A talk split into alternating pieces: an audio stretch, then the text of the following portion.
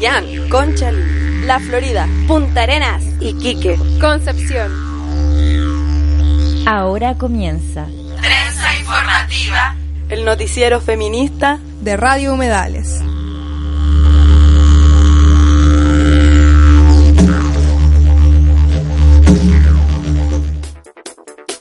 Hola, hola, queridas amigas, queridas auditoras. Pedimos las disculpas por estos minutitos de retraso, pero hay y mucho trabajo que hacer eh, para entregarles un buen, una buena transmisión de una nueva trenza informativa. Ya estamos en mayo, hoy día 4 de mayo del año 2018, desde los estudios de Radio Medales, desde la ciudad de Concepción como siempre, muy bien acompañada de mi amiga Pauli en los radiocontroles y quien les habla, Paulina.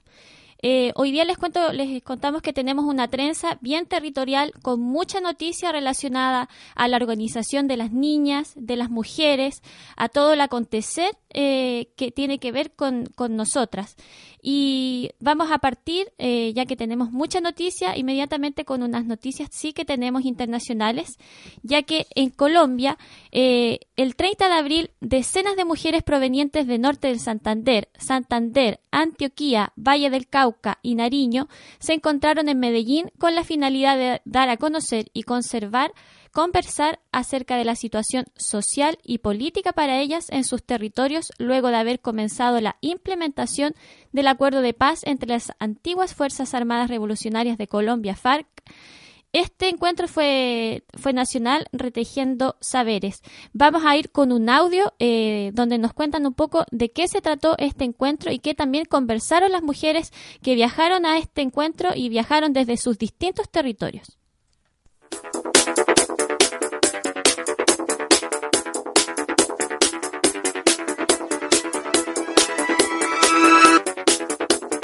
Buenas tardes, mi nombre es Marta Lucía Botero, yo hago parte de Abogados Sin Fronteras Canadá y soy el enlace territorial para Antioquia. En este momento nos encontramos en la ciudad de Medellín eh, desarrollando el Encuentro Nacional de Abogados Sin Fronteras Retejiendo Saberes. Retejiendo Saberes es una eh, propuesta de acompañamiento a las mujeres que han sido víctimas eh, por diferentes violencias basadas en género y también en el marco del conflicto armado. Eh, para nosotros, proteger saberes es la posibilidad de encontrarnos con las mujeres desde sus sueños, desde sus búsquedas, desde sus luchas de justicia y es un espacio muy importante en el cual las mujeres pueden eh, poner de, de frente sus dolores, pero también la búsqueda hacia una justicia que realmente repare integralmente lo que ha sido dañado en el tejido de cada una de las mujeres y de su espacio social.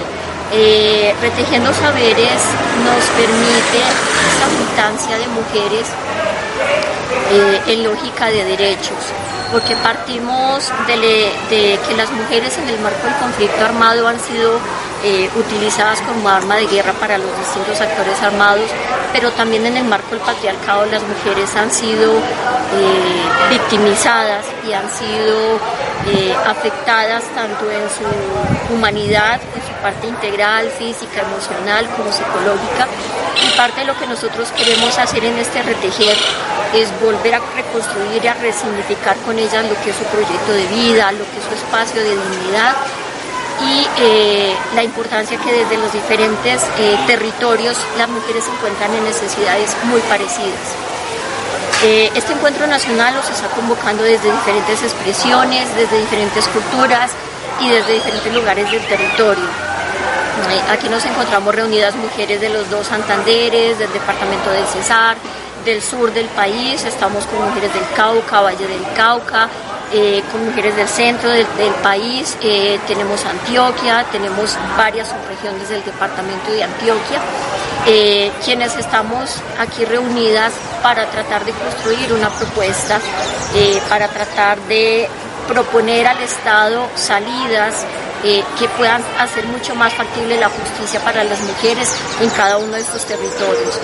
Una de las dificultades más grandes que tienen las mujeres eh, hoy en los territorios es que no está la institucionalidad completamente instalada, no hay una capacidad de respuesta ni de infraestructura del Estado para atenderlas integralmente y hoy las mujeres quieren visibilizar esos vacíos en la justicia, eh, esas necesidades prioritarias de ser atendidas integralmente para poder avanzar con sus proyectos de vida, para poder retomar socialmente su rol eh, como lideresas, como, como objeto de restitución también de sus territorios, de sus títulos de propiedad que hacen parte de cada uno de los escenarios en los cuales ellas han intervenido. Ahí estaban entonces las palabras de Pascal Paradis, directora de Abogados Sin Fronteras, esta, esta organización canadiense. Bueno, esperemos eh, que este encuentro eh, tenga resultados, ya que como hemos eh, estado informando desde la trenza, hemos sido testigos también de la cantidad de mujeres y lideresas sociales que han estado asesinando en Colombia y en distintos territorios. Así que siempre esperamos que esto tenga real em, que, pueda servir en este contexto eh, latinoamericano y, del mundo también de esta guerra en contra de las mujeres. Eh, a propósito de esto mismo, de la persecución a las lideresas sociales o a las mujeres en general que están haciendo cosas y que están denunciando el patriarcado, los compañeros y compañeras del medio alternativo La Tinta denunciaron también que una de sus compañeras fue detenida en un centro para migrantes de México. Esto ocurrió en marzo, dice. En el mes de marzo, La Tinta viajó a México a realizar la cobertura del primer encuentro internacional político, artístico y deportivo de mujeres que luchan, en un operativo policial en la ruta que une una ciudad de México con San Cristóbal de las Casas, Chiapas, retuvieron a una de, de nuestras cronistas, Débora Ceruti. Eh, aquí la primera parte de un relato de primera mano sobre las 13 horas de detención en un centro para migrantes. Les voy a leer un poquito el comienzo. quienes quieran leer completo este comunicado está en la página de La Tinta. Dice, por Débora Ceruti para La Tinta. Allá, Acayucán, Veracruz, México, 12 de la noche. Retén policial en la ruta. Vuelo a peligro, sudo hormonas, aumento la frecuencia cardíaca, el miedo paraliza, me dije a mí misma. Reacciono y activo protocolos básicos de seguridad. Los invento en ese momento.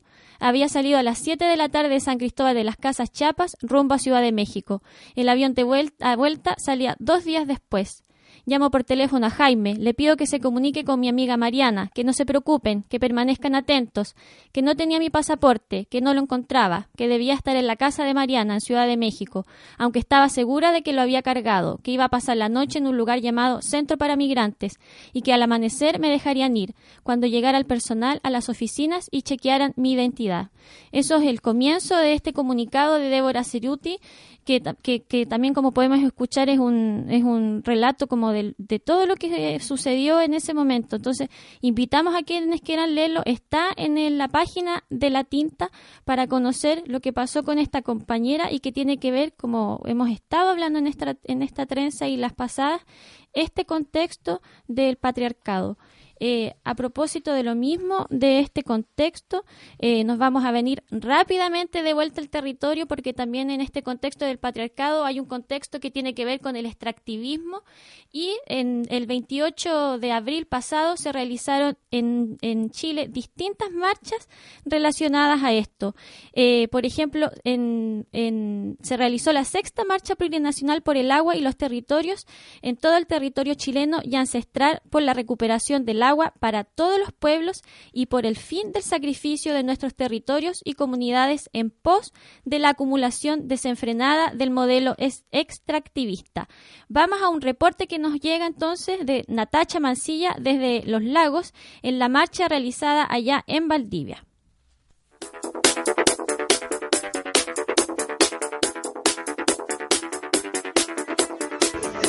Hola, mi nombre es Natacha Mancilla. Estamos acá desde la región de Los Ríos reporteando la sexta marcha plurinacional por las aguas y los territorios que fue convocada a nivel nacional por el Movimiento por las Aguas y los Territorios, MAT, y también acá en la región por la Red de Defensa de los Territorios de los Ríos. Hoy día comenzamos la marcha a las 11 de la mañana desde el terminal de buses de Valdivia, a la cual asistieron diferentes organizaciones de todos los territorios de la región tanto organizaciones territoriales como también comunidades mapuches y huiliches de diferentes lugares del territorio. Aproximadamente contamos con la participación de 20 organizaciones de diferentes lugares, tanto de la cordillera, del valle y también comunidades lafquenche de la costa valdiviana. La marcha se desarrolló sin problemas, en tranquilidad, eh, y las principales problemáticas que se intentaron visibilizar a través durante todo el recorrido fueron eh, problemas con la industria salmonera, que incluye tanto el tema pisciculturas como también salmonicultura, las grandes centrales hidroeléctricas que se pretenden instalar en el territorio, como por ejemplo Colbún en el río San Pedro, por otro lado las mini centrales de pasadas que afectan a diferentes comunidades cordilleranas del territorio, y la industria forestal, donde principalmente se trató el tema de las plantaciones forestales y la celulosa.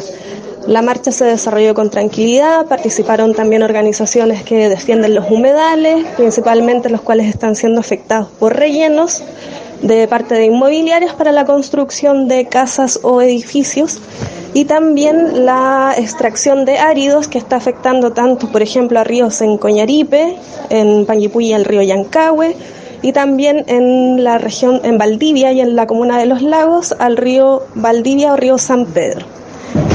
Más o menos eso es lo que les podemos contar desde acá. Durante la tarde se desarrolló la asamblea también convocada por el MAT, en la cual se están tratando algunas problemáticas territoriales de parte de las comunidades y organizaciones del territorio de la región de los ríos.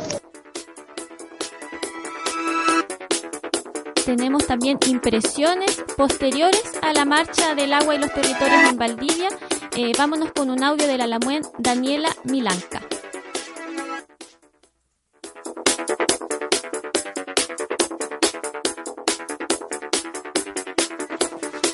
Mari Mari pu lamien, Mari Mari con puche.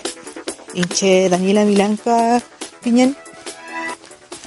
Chubun los lagos Mapumeu, Huelú, Chubum, Valdivia, Huerremeu, Cusao, Quimelfe, Historia y Geografía, Huelú, Quimelfe, Educadora de Cultura Mapuche.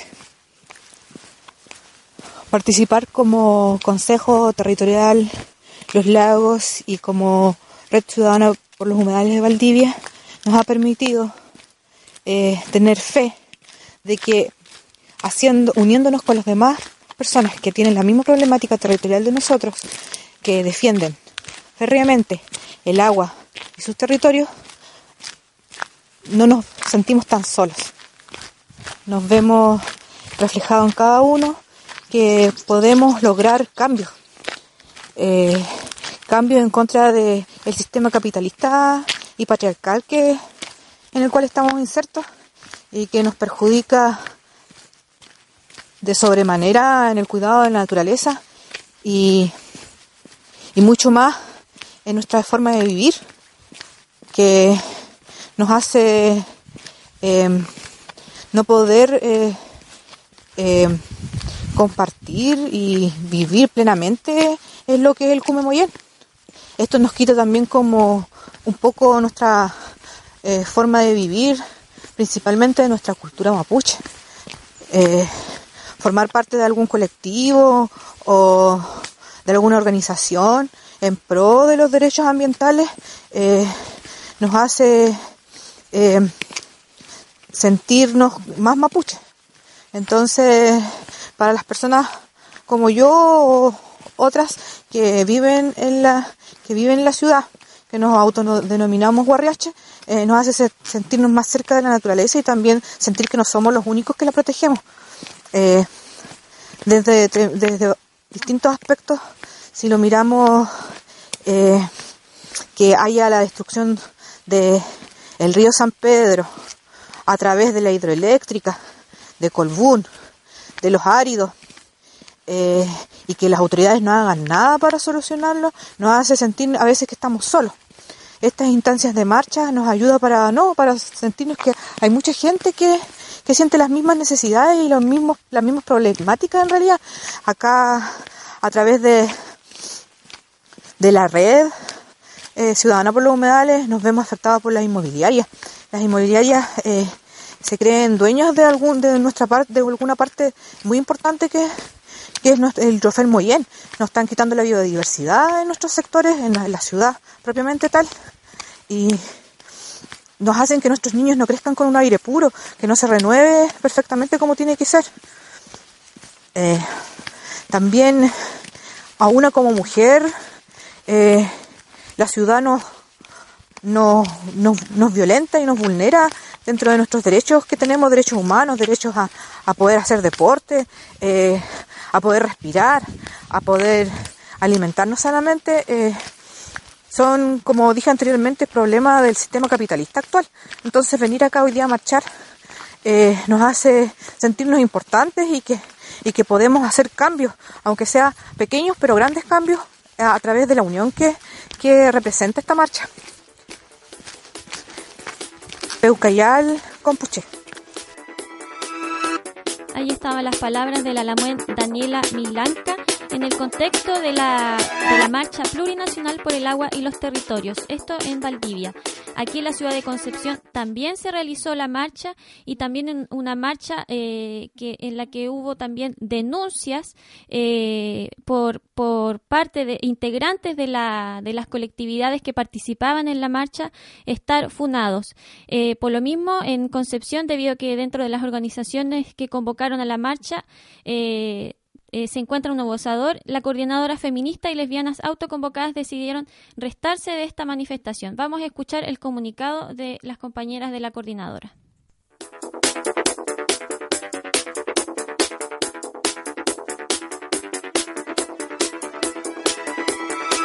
Comunicado público.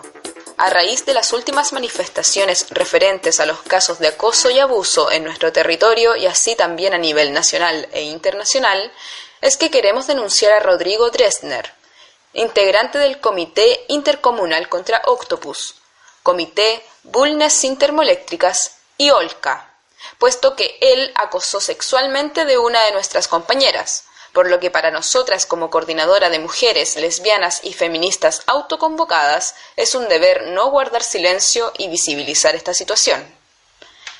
Nuestra intención es abrir debate político frente al posicionamiento de las organizaciones territoriales en relación a las violencias con las que convivimos día a día, ya que la lucha por los territorios y nuestra naturaleza debe partir por la comprensión de que históricamente el cuerpo de las mujeres ha sido utilizado como un espacio de invasión y disputa de poder es por ello que la pelea por la autonomía sobre nuestros cuerpos y vidas es fundamental para poder plantearnos desde un proyecto realmente transformador y radical. Instamos a estos espacios políticos a quitar a los agresores que se encuentran a su interior y, por sobre todo, invitamos a las mujeres que son parte de ellos a atreverse a trabajar desde lugares donde se cuestione el autoritarismo en todas sus formas, de tal manera que no tengan que enfrentarse a lógicas patriarcales que replican la misma violencia de las fuerzas represoras. Hacemos un llamado a todas las compañeras para que se cuestionen a estas situaciones de abuso de poder y logren hacer frente a ellas desde el apoyo a todas las que se atreven a alzar su voz, debido a que es una prioridad creer en sus testimonios y articularnos colectivamente, para así erradicar de manera absoluta las violencias de nuestra vida. Consideramos que la sororidad y la construcción desde nosotras han de ser las herramientas fundamentales para luchar tanto contra el sistema imperante como así también hacia quienes públicamente se muestran como compañeros, pero que en lo privado se comportan con el mismo autoritarismo de este Estado machista, racista y capitalista. Fue por ello que nos restamos de la marcha plurinacional por las aguas y territorios, ya que consideramos que debemos proteger nuestra seguridad frente a agresores impunes que siguen desenvolviéndose dentro del mundo político, de las artes, cultura, etc., sin mayor problema, pese a que la denuncia de una de las afectadas y además de conocerse otros dos casos más donde él continúa hostigando mujeres. El proyecto feminista que estamos levantando entre mujeres lesbianas y feministas es nuestra apuesta, ya que cuando denunciamos al explotador que usurpa nuestras tierras, también estamos rebelándonos hacia quienes creen que las mujeres les pertenecen. Por eso decimos, no, las mujeres resistimos frente a toda opresión y nos organizamos contra cada una de las injusticias que hoy existen en nuestros diferentes territorios. Ni víctimas ni pasivas, mujeres combativas. 28 de abril 2018. Siempre lamentamos estas situaciones eh, de funa también y de agresiones y también vamos viendo cómo cada vez se van visibilizando con más fuerza y también lo, eh, lo, lamentamos porque son, por ejemplo, esta marcha plurinacional por el agua y el territorio es una instancia en la que vienen distintas colectividades que viajan a estas marchas para también hacer visible en la urbe y en la ciudad sus problemáticas. Entonces es lamentable que, que por la responsabilidad de estos agresores se ensucien estas marchas y la gente eh, también no participe de las marchas. Nosotras fuimos a retortear específicamente y a conversar porque sabíamos que iban a estar ahí las mujeres de Curanilagüe y queremos compartir este audio y esta entrevista a las mujeres que están haciendo resistencia desde este territorio y que también están siendo perseguidas por Forestal Arauco, eh, empresa que está situada en la comuna de Arauco.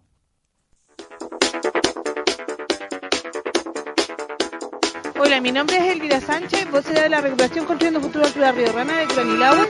Eh, bueno, nosotros nos hacemos presentes acá en la marcha por los territorios y las aguas ya que nosotros estamos siendo tremendamente golpeados en el tema del territorio y las aguas por las, transnacionales y también por el monocultivo que día a día nos siguen secando nuestros ríos. Y territorio también no tenemos ya para dónde expandirnos, contamos con llenos de plantación de un 94.5% en plantación, forestales de puro monocultivo, falta poco que lleguen los pinos de eucalipto dentro de nuestras casas. Y es por eso que nos sumamos a esta marcha y a seguir luchando. ¿Quién es la principal empresa que está detrás del extractivismo en la zona de Curanilagüe? La Forestal de Arauco. Es, la principal empresa que está detrás de todo esto con monocultivo y todo. No tienen todos los riachuelos, los esteros, todo seco ya. No tenemos flora, no tenemos fauna, no tenemos nativos. Muchos de nosotros antes trabajábamos de los frutos que nos daban también nuestro ecosistema y hoy en día ya no hay, no se ve, no se ve mutilla, no se ve el maqui, la mora, el changle, la avellana, ya no se ve como antiguamente. ¿Por qué piensa usted que es importante movilizarse? Movilizarnos, eh, demostramos nuestro descontento, eh, también eh, esto nos da fuerza a seguir luchando y pues, saber que no estamos solos luchando contra la corriente, por así decirlo. y no sé, darle ánimo a la gente que luche, que se junte, que se aglomere, que se empodere más que nada, porque las aguas y los territorios son nuestros. Jamás han sido de los españoles, de los extractivistas que llegaron a irrumpir en nuestro país. Muchas gracias. Ahí estaban las palabras de Elvira, entonces agradecemos que nos haya dado esta entrevista y también invitamos a todas a estar pendientes de lo que sucede con las mujeres que están en Curanilagua, el territorio que está más o menos a unos 70 kilómetros al sur de Concepción. Y en este mismo contexto nos encontramos con una colectiva solo de niñas y mujeres. Vamos al audio a ver qué nos cuentan y por qué marchan en esta marcha plurinacional por el agua y los territorios.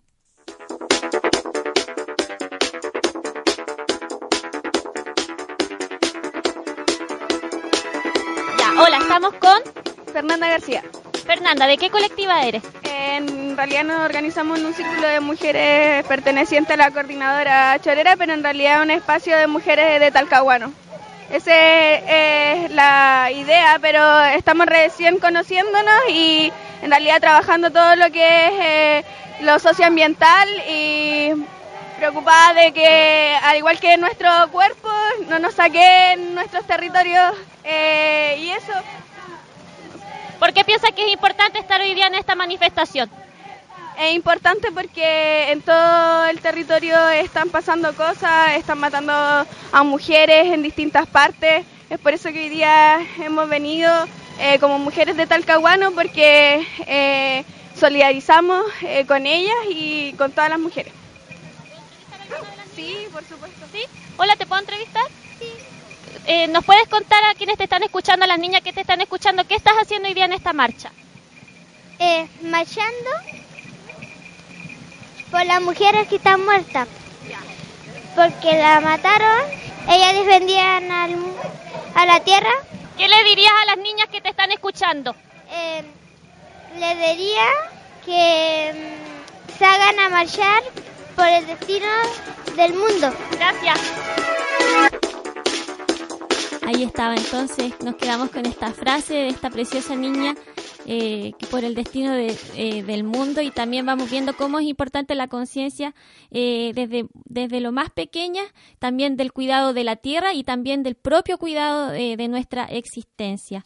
Eh, vamos a seguir en este contexto de distintas movilizaciones, ya que eh, se conmemoró un nuevo primero de mayo, Día del Trabajo, y el pasado lunes 31 de abril aquí en Concepción se realizó un meeting eh, contra eh, Jorge Ulloa en Concepción y convocado desde la Escuela María Galindo con el fin de denunciar a este personaje defensor de la dictadura militar de Pinochet. Este, este meeting también lo hacían como separándose de las marchas convocadas al primero de mayo, ya que ya que ellas, las compañeras en el audio, eh, nos cuentan que no se sentían convocadas a ser partícipe de estas marchas, así que hicieron su propio meeting. Vamos a este registro donde ellas mismas nos cuentan de qué se trató esta manifestación.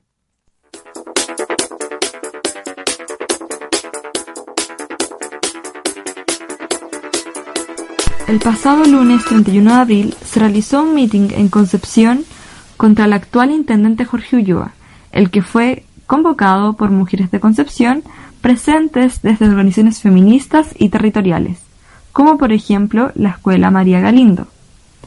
Esta manifestación tuvo lugar en Barros Arana con el fin de denunciar a dicho personero político por su vínculo directo con la dictadura militar de Pinochet, además de torturas y violaciones a derechos humanos. Recordar además su relación directa con personas detenidas en Punta Peuco y fallecidas durante el año pasado, como Manuel Contreras, quien fue uno de los mayores torturadores dentro de dicho régimen.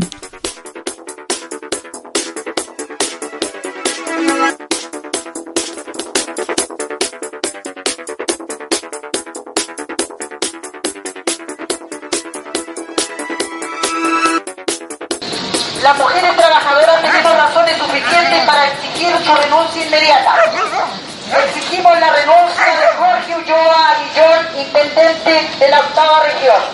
Hoy venimos a hacer un llamado a todas las mujeres trabajadoras a fortalecer las organizaciones, a construir un camino propio de unidad seria, de movilización permanente, para terminar con el sistema corrupto que atrae al patriarcado formando la alianza criminal. Hemos decidido hoy tomarnos la calle. Hoy estamos conmemorando el primero de mayo en Concepción porque decimos dar una demostración. Es aquí donde debemos manifestarnos, como la ciudad más importante, porque no nos sentimos representadas en ninguna de las dos marchas que acontecerán mañana, ya que solo obedecen a egos personales, a falta de compromiso con el pueblo, a posturas poco claras frente al modelo, a dirigentes entreguistas y corruptos. Nosotras, las mujeres trabajadoras, hacemos nuestro propio camino. Como nuestra opción es muy clara y estamos con el pueblo y los trabajadores y las trabajadoras, comenzamos la tarea de dar toda la fuerza en el fortalecimiento de nuestras organizaciones en los territorios y levantar todas nuestras demandas en una sola lucha. Hoy, además, exigimos la renuncia de Jorge Ulloa Guillón como representante de la corrupción y la descomposición de nuestra patria, que permite que hayan asesinatos uno por semana de niños, como el asesinato de hace del día sábado de la pequeña Ámbar de un año siete meses en los Andes, a manos de su cuidador, un militante de la UDI, ex candidato a concejal por los Andes. Repudiamos la descomposición y la corrupción que se ha instalado en nuestro país y hoy pedimos la renuncia inmediata de Jorge Ulloa Guillón como representante de ese régimen corrupto y asesino que nos daña en la piel a las mujeres trabajadoras de Concepción. Muchas gracias.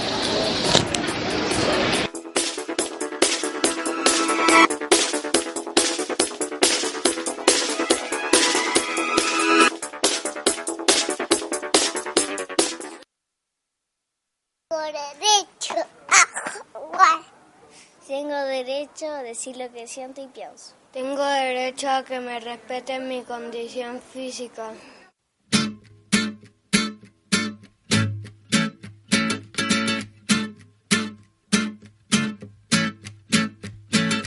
Voy a tomar el viento a mi favor.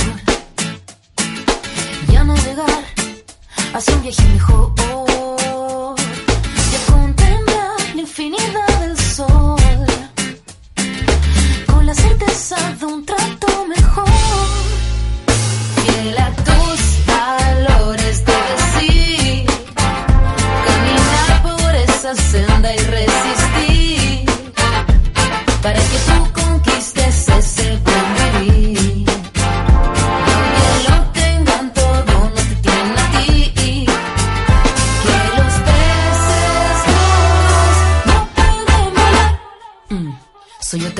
Que duerme poco pero sueña mucho y que aprende más de sus hijos que del mundo adulto cuando grande.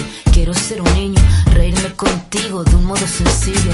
Con las pocas horas que tengo contigo, debo yo pelear con peces que quieren ser amigos, que hablan al oído a través de comerciales y que seducen mediante sus canales. Pero ya ves, estamos tú y yo construyendo un mundo para los dos por ti, por mí y todos los compañeros que ya no le compran a este sucio tus valores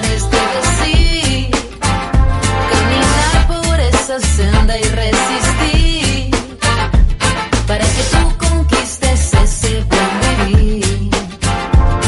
Que lo tengan todo, no te tienen a ti. Que los peces no pueden volar. Mm, Hijo, yo sé, nada tiene sentido. Incluso lo que yo diga no suene divertido. Está acabado, pero los peces gordos están en todos lados. No estoy en contra de que juguemos, solo contarte cómo es el juego. Que año no es un parque y el mall no es una plaza. Y ese celular a los amigos no reemplaza. Y quiero para ti cosas sencillas que dibujes un mundo de justicia y alegría. Y yo sé que afuera todo brilla, pero si tú lo miras, verás la mentira.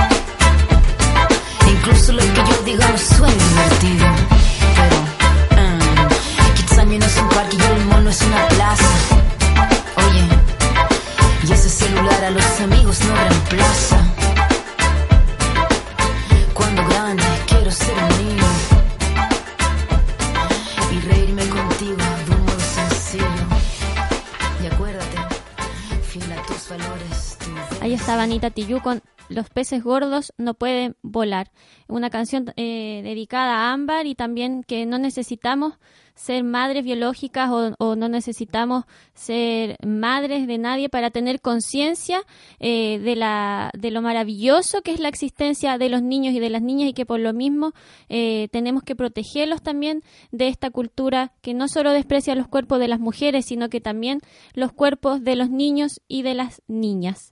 Eh, em, a propósito de esto mismo, el día de ayer les cuento que se realizó una funa a este asesino Andrés Espinosa. Esto se realizó en Santiago y así se han realizado distintas eh, manifestaciones por el caso de Ámbar y por el caso de otros casos de violación. Pero antes de ir a esa noticia e- específica, quere- queremos ir a otra noticia que también tiene que ver con los niños y con las niñas, pero con los niños y las niñas que se están organizando y que se están movilizando. Vamos a un audio desde la comuna de Pudahuela en Santiago, donde colectivo Resistencia Infantil se manifestó contra un pastor evangélico que les quitó el espacio que tenían para realizar sus talleres, los que los llevó y las llevó a manifestarse en las puertas de la municipalidad para denunciar esta situación. Vamos a un audio donde las mismas niñas son las que nos cuentan qué está sucediendo.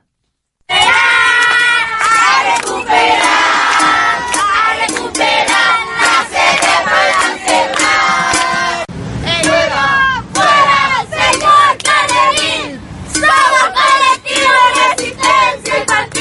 Es que nosotros teníamos una sede, un espacio público y... Porque es de todo, no es solamente de una persona.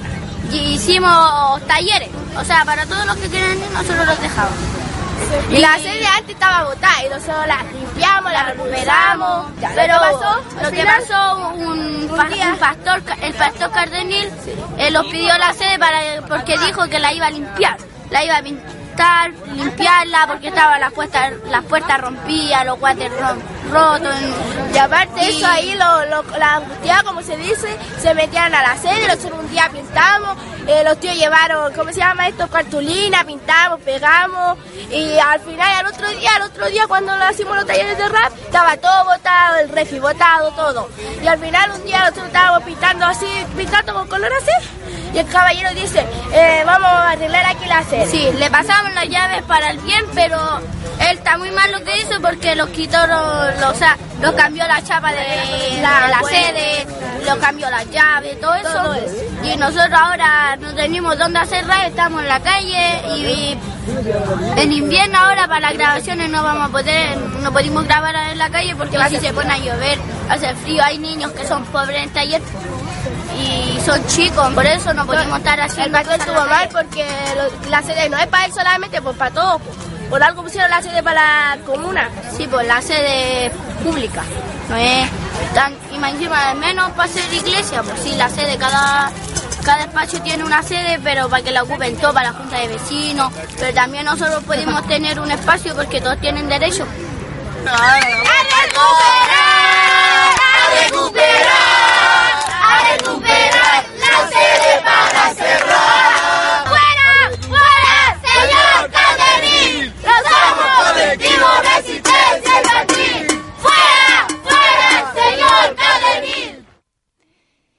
Felicitamos a todas los a todos y todas los niños y las niñas que participaron y felicitamos esta conciencia de la importancia de que podamos ocupar los espacios desde que existimos. Así que abrazamos y felicitamos la rebeldía de estos niños y niñas. Vamos a seguir con manifestaciones organizadas, eh, ya que en Santiago, eh, durante la tarde del día jueves, la coordinadora Ni Una Menos Chile convocó a una acción de repudio frente a los últimos casos de violencia sexual registrados en el país. En la instancia se recordó a Ámbar, niña de tan solo un año y siete meses, violada y asesinada por Andrés Espinosa, pareja de la tía del bebé, y que tenía la tuición de esta luego de que se le negara a su tío biológico por ser homosexual. Además, hizo hincapié en denunciar que los espacios de, de violencia son cotidianos y lo lamentablemente que es que la empatía esté dependiendo cada vez más del morbo de los casos que salen a la luz, invisibilizando otros casos de violencia patriarcal. Vámonos con un audio cortito que hicieron desde los compañeros y compañeras de Frente Fotográfico eh, respecto a esta movilización. Ni una mujer menos, ni una muerta más, no más femicidios en la impunidad. Los espacios de violencia están siendo eh, cada vez más cotidianos, entonces lo que necesitamos realmente es sentarnos a pensar y problematizar estas cuestiones mucho más allá de cómo se nos enseña en la tele. Ni una mujer muerta más. Ahí estaba. Y en paralelo a esta acción se registró una intervención de las mismas características en el frontis del Estadio Nacional, repudiando el accionar de cinco hombres que violaron a una mujer luego de un partido de fútbol desarrollado en el recinto el domingo pasado. Eh, vámonos con un audio de las autodominadas Bulla que cuentan de qué se trató esta manifestación.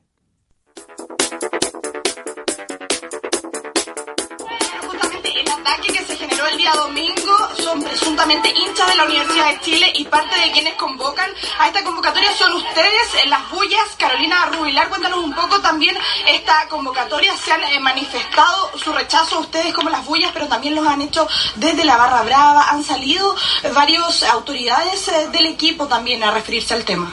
Sí, para nosotras es muy importante en realidad que, que se entienda que la violencia de género, la violencia hacia las mujeres, eh, trasciende a todos los espacios. Muchas veces en el fútbol es un, eh, es un lugar en donde se invisibiliza mucho eh, las violencias, en donde de repente cuesta eh, entrar porque es un territorio que... eh, eh, a lo largo de, de mucho tiempo ha estado dominado por los hombres, al igual que muchos otros, eh, pero, pero también para nosotras es importante poder manifestar de que el estadio es nuestro espacio, el estadio es un lugar en el cual nosotras nos- hasta ahora nos sentíamos muy seguras.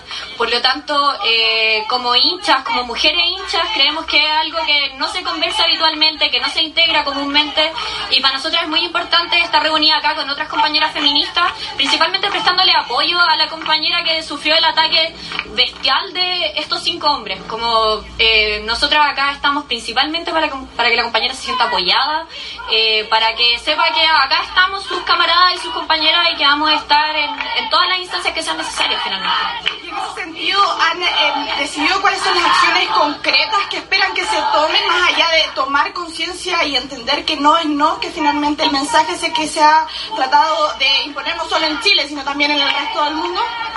es complejo porque en realidad eh, hay muchas cosas que hacer porque como te decía esto no solo trasciende no solo es el fútbol trasciende un montón de otras áreas entonces lo que yo creo que lo más importante es que tenemos que empezar a hacernos cargos todos y todas y que las instituciones las autoridades tienen que posicionarse frente a estos temas o sea no puede ser que hayan medias tintas no puede ser que en Chile se repita como lo que decía la compañera recién que pasó con la manada en España y, ya no esas cosas no pueden seguir pasando entonces realmente nosotras creemos que las instituciones y, cualquier autoridad, si no se posiciona frente a esto, está aportando a seguir normalizándolo, está aportando a, aumentar eh, todas las diferencias y las desigualdades que tenemos nosotras como mujeres.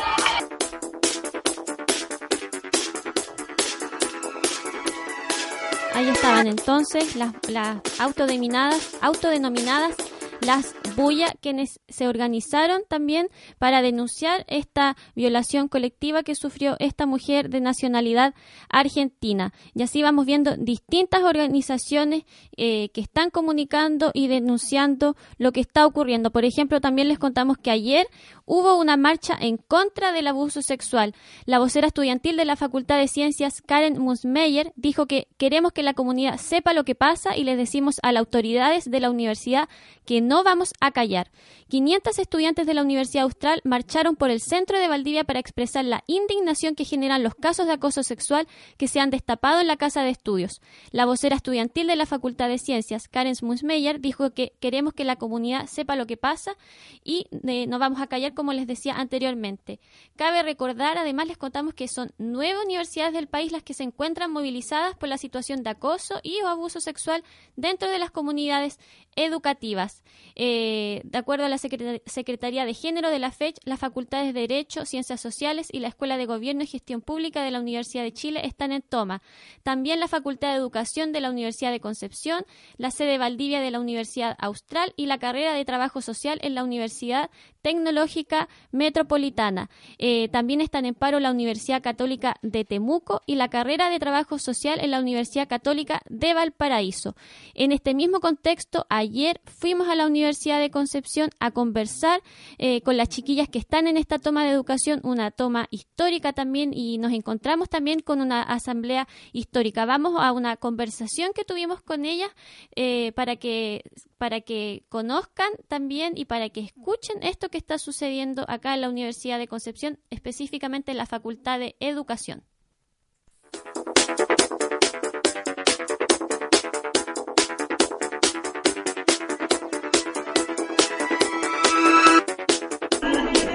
Ya, hoy día, jueves 3 de mayo del 2018, nos encontramos en la Universidad de Concepción en la toma de la Facultad de Educación con las chiquillas. Preséntense y cuéntenles a quienes no saben qué está sucediendo eh, aquí en la facultad y aquí en el territorio. Eh, hola, mi nombre es Ángela Álvarez eh, Vargas. estudio en la carrera de Educación General Básica, cursando cuarto año. Y bueno, estamos llevando un proceso de movilización de mujeres para mujeres, desde mujeres. Eh, que tiene como objetivo reflexionar en torno a las principales necesidades que detectamos como chicas de educación principalmente. Eh, y que en el fondo son necesidades que han ido surgiendo de manera histórica y que el día de hoy podemos estar reivindicando. Em, hola, eh, yo me llamo Claudia Arias, estudio educación diferencial y nos encontramos en este espacio porque yo creo que como mujeres ya nos dimos cuenta de lo fuertes que somos y de cuánto podemos construir aunando nuestras luchas. De que como competencia nunca generamos nada, además de darle en el gusto a todos estos cerdos machistas y que hoy desde el amor estamos construyendo un espacio muy lindo y mm, por fin estamos llegando a un fin común que es nuestra libertad para amar, para pensar y para crear. Eh, mi nombre es María José Meriño, eh, también soy de la carrera de Educación General Básica, estudiante de cuarto año, y de manera unánime pensamos que ya no es necesario que sigan ocurriendo más eh, hechos, ya no hay que normalizar la violencia, no solamente física y que se puede ver en, en la noticia, sino la violencia que, que está oculta, que está en, la, en los pasillos, que está con la mirada, que está en el aula, que está por redes sociales y y bueno, para muchos hombres ha sido como una moda, así lo han llamado, una moda de, de no callar más, pero nosotros vamos, estamos súper conscientes de todo lo que estamos haciendo. En mi caso personal encuentro, me encuentro en un proceso legal porque un macho eh, por mucho tiempo estuvo propasándose no solo conmigo, sino con un montón de personas más. Entonces, en ese sentido, eh, nosotros somos súper responsables de lo que estamos haciendo. O sea, esto no es porque se nos paró la gana, porque un día nos levantamos con ganas de querer cambiar el mundo. O sea, no. Eh, esto viene de una lucha de hace mucho tiempo que hemos tenido, han sufrido lamentablemente, que han tenido que morir muchas mujeres, han tenido que sufrir muchos bebés, muchas niñas para que recién ahora nos cuestionemos el por qué organizarnos, el por qué tenemos que eh, eh, querernos como mujeres, por qué tenemos que validarnos como mujeres, porque eh, en lo personal como una vista pedagógica en colegios de mujeres las niñas validan a los hombres y a sus profesoras no las validan. Entonces igual es un tema que, que abre la crítica no solamente bueno, parte desde la educación, pero también tiene que abrirse a otras disciplinas como el área de, no sé, la salud, eh, de un sinfín de carreras también que donde predominan los hombres como es ingeniería, en donde la mujer está muy invisibilizada, en donde igual es necesario que las carreras de ingeniería, las carreras de donde dominan los hombres que también están en derecho, logren generar alguna alguna discusión. Eso. Eh, están en red con otras tomas porque hay tomas en otras facultades. Pueden nombrarlas, ver cómo se están eh, haciendo complicidad también a pesar de la diferencia de los territorios. Hola, mi nombre es Joana Campos, soy alumna de filosofía de la Universidad de Concepción. Eh, hay a nivel nacional hay varias universidades en toma y en paro. Nosotras viajamos a, la, a Valdivia, a la Universidad Austral de Chile y ahí nos encontramos con la maravillosa sorpresa de que casi toda la Universidad Austral de Chile se encontraba en una toma feminista eh, lo que nos dio muchas ganas de seguir luchando y de perpetuar eso acá en la Universidad de Concepción para, porque es necesario estos espacios de confluencia para empoderarnos, para reflexionar críticamente de todo lo que está pasando a nivel nacional e internacional, en especial con el sistema patriarcal en que nos vemos envueltas día a día. Igual nosotras estamos claras que la revolución será feminista o no será. Chiquillas, cuéntenos a las auditoras, ¿se vienen nuevas actividades? ¿Cómo las pueden apañar? ¿Qué se viene de aquí en adelante? Em, estamos en proceso de construcción. La verdad es que estamos abiertas a que participe todo tipo de mujeres. O sea, aquí, eh, claro, tenemos el, tenemos compañeras que estudian pedagogía eh, pero también se abre la posibilidad que, no sé, pues vengan, en lo personal, muchas hemos tenido que escuchar y ver presencialmente en los barrios mucha violencia, eh, si se pueden hacer conversatorios especiales para las mujeres que son violentadas también en la parte del machismo en cuanto al hogar que es un tema que mm, no es ajeno para ninguna de nosotras porque si no lo hemos vivido en nuestra familia, lo hemos vivido y lo hemos visto en nuestras clases con nuestras estudiantes y nuestros estudiantes. Entonces, lo particular, eh, creo que y pienso que el, espacio está siendo abierto a todas las mujeres que quieran aportar algo porque no, no estamos siendo discriminatorias con las mujeres, al contrario, la estamos y queremos eh, que sepan que, que cuentan con nosotros, o sea, también si ellas en algún momento quieren, no sé, pues tienen algo que, que quieran contar y no saben cómo hacerlo, este igual puede ser el espacio propicio para que ellos lo hagan, para que ellas lo hagan, perdón y puedan contar con nuestro apoyo porque eh, acá más de la mitad, casi todas, la verdad, todas eh, hemos sufrido y somos em, cómplices y somos víctimas del patriarcado. Chiquillas, se viene un nuevo paro para la otra semana. ¿Cuándo es ese paro? ¿Qué tienen pensado hacer? Para aprovechar de invitar a quienes escuchen. El paro está, está llamado para el jueves 10 eh, de mayo y la idea es que todas las facultades se unan a nosotras. Este espacio de educación, la Facultad de Educación que es abierto para todas las mujeres de la universidad, también se les invita a ocupar su espacio para que si en conjunto generemos más fuerza y podamos eh, mostrarnos como mujeres, porque es un hecho histórico que estemos luchando juntas, eh, unidas y liderando todas juntas, que es lo más importante porque no hay, no hay quizá un grupo que esté llevando esto políticamente, sino que es la política como el feminismo, como la mujer, luchando contra todo lo que hemos callado y generar también círculos de confianza para que eh, podamos quizás casos que han sido callados por mucho tiempo salgan a la luz y, se reciban las consecuencias de quienes están abusando de nosotras día a día. ¿Tienen algún fanpage, algo donde las puedan buscar? Sí, se llama eh, Mujeres Autoconvocadas Facultad de Educación UDEC. Ahí estamos subiendo eh, las actividades que se están realizando eh, y diferentes insumos para, para estos temas que consideramos importantes, ya sea noticias, documentos, en apoyo y para también educarnos respecto a, diferentes temas del feminismo, educación no sexista, la implicancia del patriarcado, etcétera. Chiquilla, y para cerrar, ¿qué mensaje les darían a las mujeres, a las adolescentes que aún no sienten eh, como esta posibilidad de salir del silencio, que aún se sienten como un poco atrapadas también eh, por el silencio a hablar y a denunciar?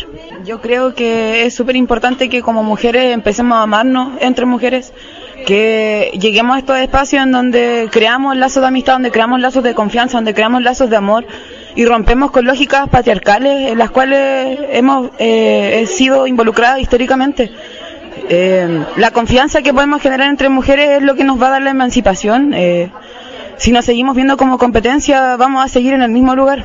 Y los hombres no nos van a dar la emancipación que buscamos.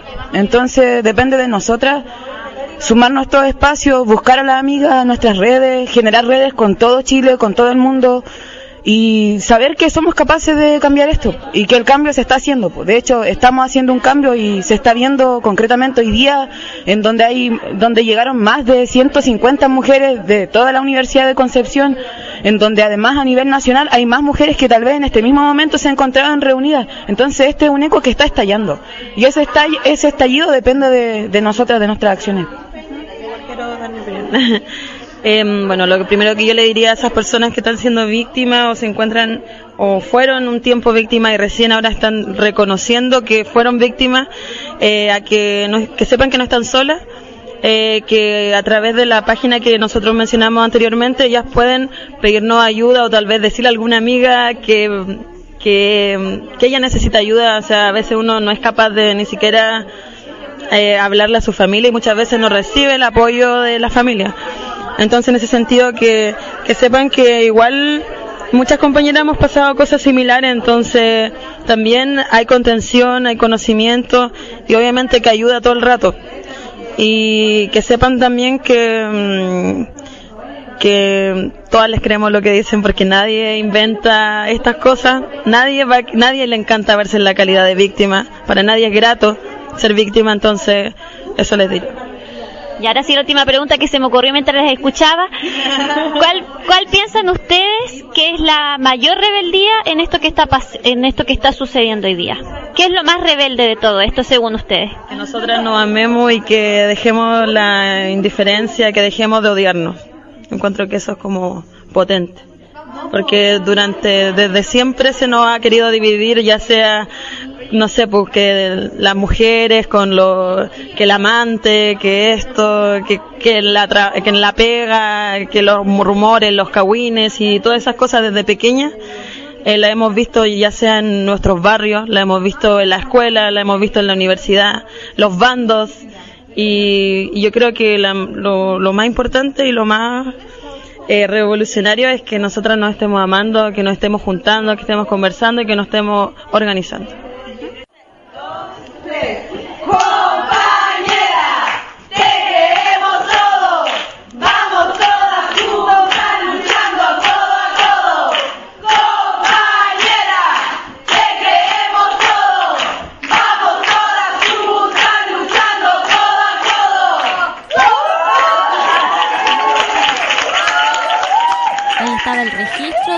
Sucedió ayer en la Facultad de Educación, en la toma de esta facultad en la Universidad de, Concepción. Saludamos a las chiquillas también y seguimos en complicidad para lo que necesiten.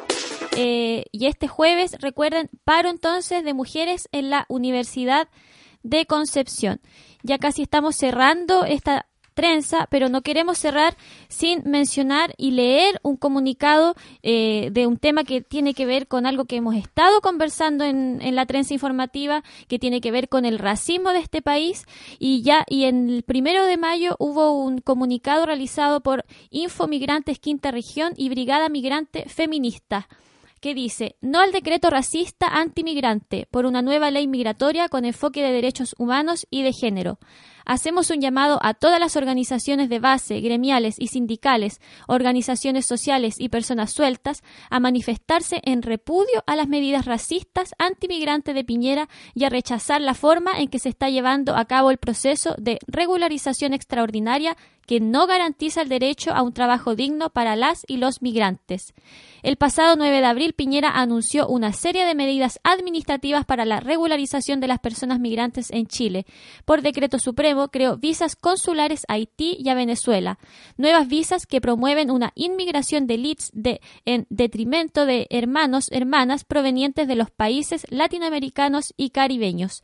Esto además de un nuevo proceso de regularización extraordinaria e introducir indicaciones al proyecto de la ley migratoria de su anterior gobierno carente de un enfoque de derechos humanos y de género. Estas medidas muestran el racismo institucional que promueve el Estado y su actual decreto, la principal evidencia de estos es poner un máximo de 10.000 visitas humanitarias anuales a Haití y propagan una discursiva criminal al momento de abordar los procesos migratorios hacia Chile, infundiendo miedo y amenazando con perseguir cualquier incidencia o participación política al revitalizar principios de la dictadura para deportar a activistas migrantes que defienden sus derechos. Por, tal motivo nos preocupan las condiciones en que se están llevando a cabo el proceso de regularización extraordinaria que comenzó el pasado lunes 23 de abril. Las nuevas medidas promovidas por el decreto de Piñera vulneran los derechos laborales de las y los trabajadores migrantes, ya que no se estipula el, el otorgar permisos de trabajo mientras transcurra el proceso de regularización que podrían tomar meses o hasta un año para otorgar las visas, sin mencionar que hasta la fecha el gobierno no ha manifestado ni esclarecido cómo se definirá el otorgamiento de las visas, generando desinformación y miedo en la población migrante. Esta situación expone a las y los trabajadores migrantes a precarización laboral, a vender su fuerza de trabajo a muy bajo costo, sin garantías o derechos laborales mínimos, a abusos y explotación. También dicen justicia para Joan Florville. Ahí estaba este comunicado y también una lamentable noticia que tiene que ver con Joan Florville es que el 2 de mayo eh, finaliza la investigación en, eh, realizada por la Universidad de Loprado y, y, finaliza sin responsables. La Municipalidad de Loprado finalizó la investigación sobre lo que ocurrió con la joven haitiana Joan Florville en agosto del 2017 sin ningún responsable. Lamentamos esto, esperamos que se puedan hacer acciones para que se reabra este caso y haga eh, haya justicia para Joan Florville y para cada víctima del racismo en este país.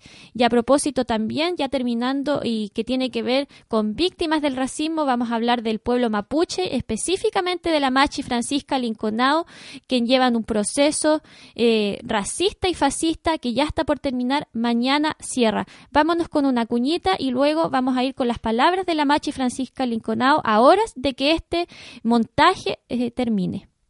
Quiero pedirle apoyo a todas las mujeres que me apoye en este juicio que viene y ya va a terminar el juicio por ahí por el 23 o el 25, según dicen los jueces.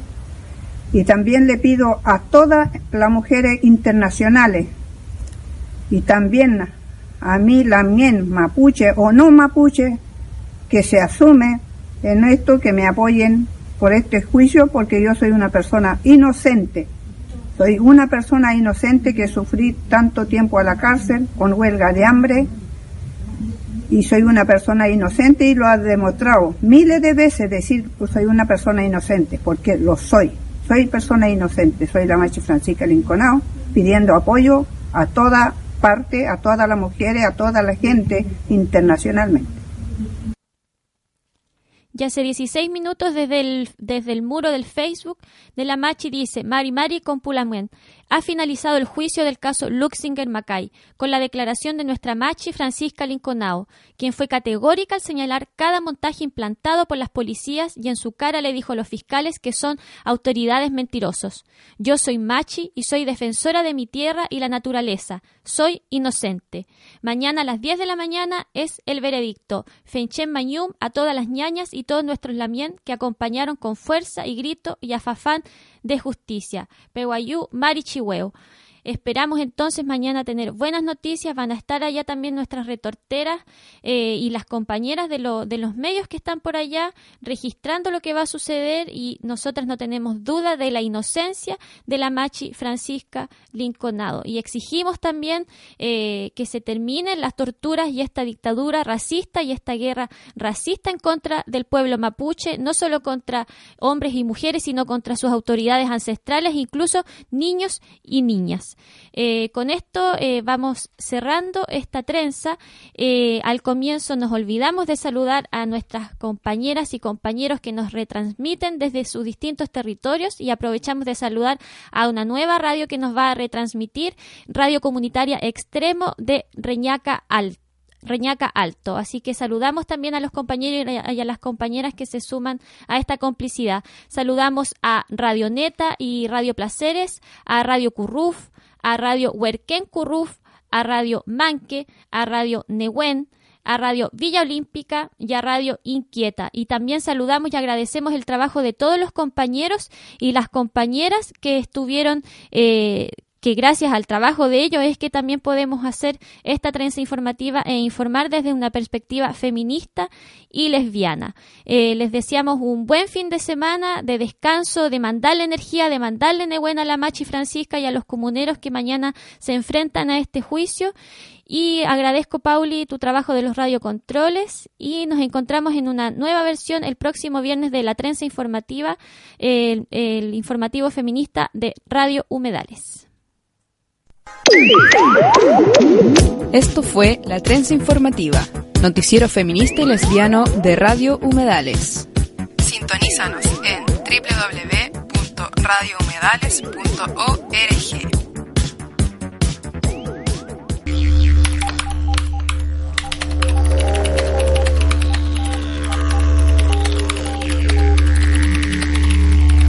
Trenza Informativa el noticiero feminista y lesbiano de Radio Humedales.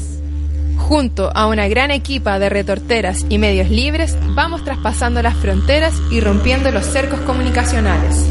Entérate de las contingencias de Abyayala y el mundo. Sintoniza cada viernes a las 14 horas en radiohumedales.org.